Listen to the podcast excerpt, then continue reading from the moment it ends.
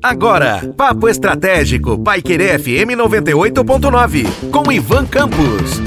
Olá, aqui é Ivan Campos e falarei com vocês hoje no Papo Estratégico sobre como contornar a queda de faturamento do começo de ano. É natural que todas as empresas, sejam estas empresas de porta de rua, de shoppings ou eventualmente prestadoras de serviço, tenham uma queda de faturamento agora no início do ano, ou seja, após o período de euforia que temos aí a partir do mês de outubro com o Dia das Crianças, depois a Black Friday no mês de novembro e por fim, né, o período das festas e as vendas de Natal e até mesmo os preparativos que as famílias fazem em relação a reformas, reestruturações dentro das empresas ou até mesmo nos seus escritórios domésticos familiares ou mesmo aquela melhoria que o 13 terceiro dá oportunidade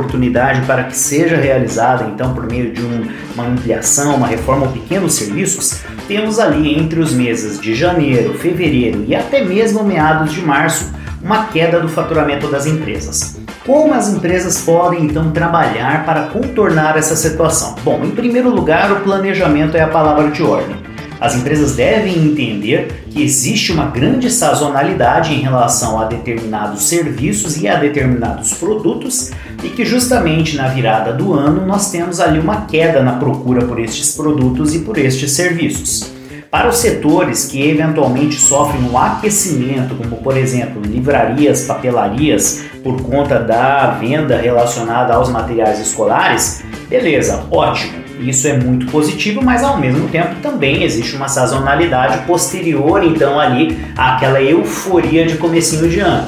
Mas para aquelas empresas que têm gêneros que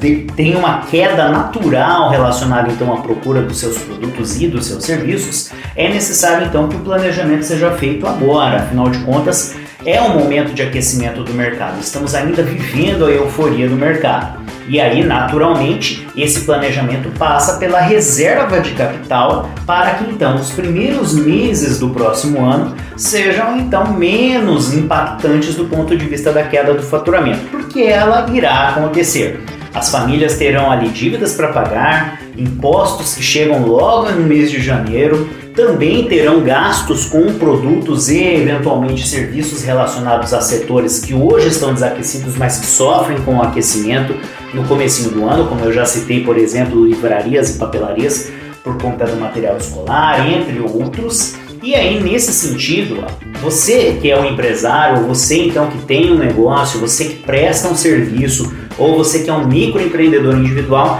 precisa fazer uma reserva financeira nesse momento, aproveitando que ainda está no momento de aquecimento, para que você passe então ali janeiro, fevereiro, principalmente os dois primeiros meses do próximo ano, e eventualmente até um pouquinho do mês de março, para que você tenha condições então de arcar com os seus custos operacionais, o pagamento eventualmente da folha salarial e naturalmente é óbvio, né, para que você também tenha condições de tirar a sua subsistência do seu negócio. É importante que possamos pensar sempre no sentido de antecipar as dificuldades e, obviamente, antecipar os compromissos. Então, se você consegue eventualmente negociar dívidas que você já possua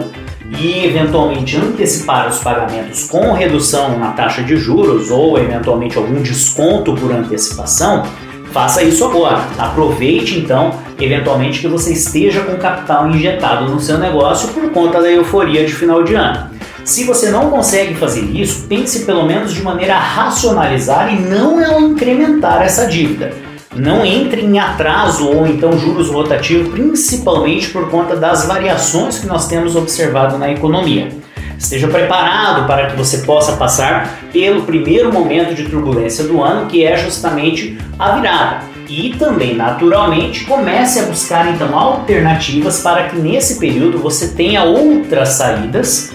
eventualmente buscando investimento em algum tipo de é, mídia ou então de publicação relacionada, no caso, aos seus produtos e serviços que venha a atrair algum público ainda remanescente, que esteja esperando, por exemplo, a virada do ano para fazer aquela reforma ou eventualmente ampliação, melhoria na sua casa, no seu escritório, ou até mesmo aquisição de algum produto que não tenha sido adquirido agora no finalzinho do ano e pense naturalmente em que você também pode diversificar o seu produto e o seu serviço, seu leque de produtos e serviços, para que você também seja atraente justamente nesse período de vacas magras. Um forte abraço e até a próxima. Você ouviu Papo Estratégico, Paiquerê FM 98.9, com Ivan Campos.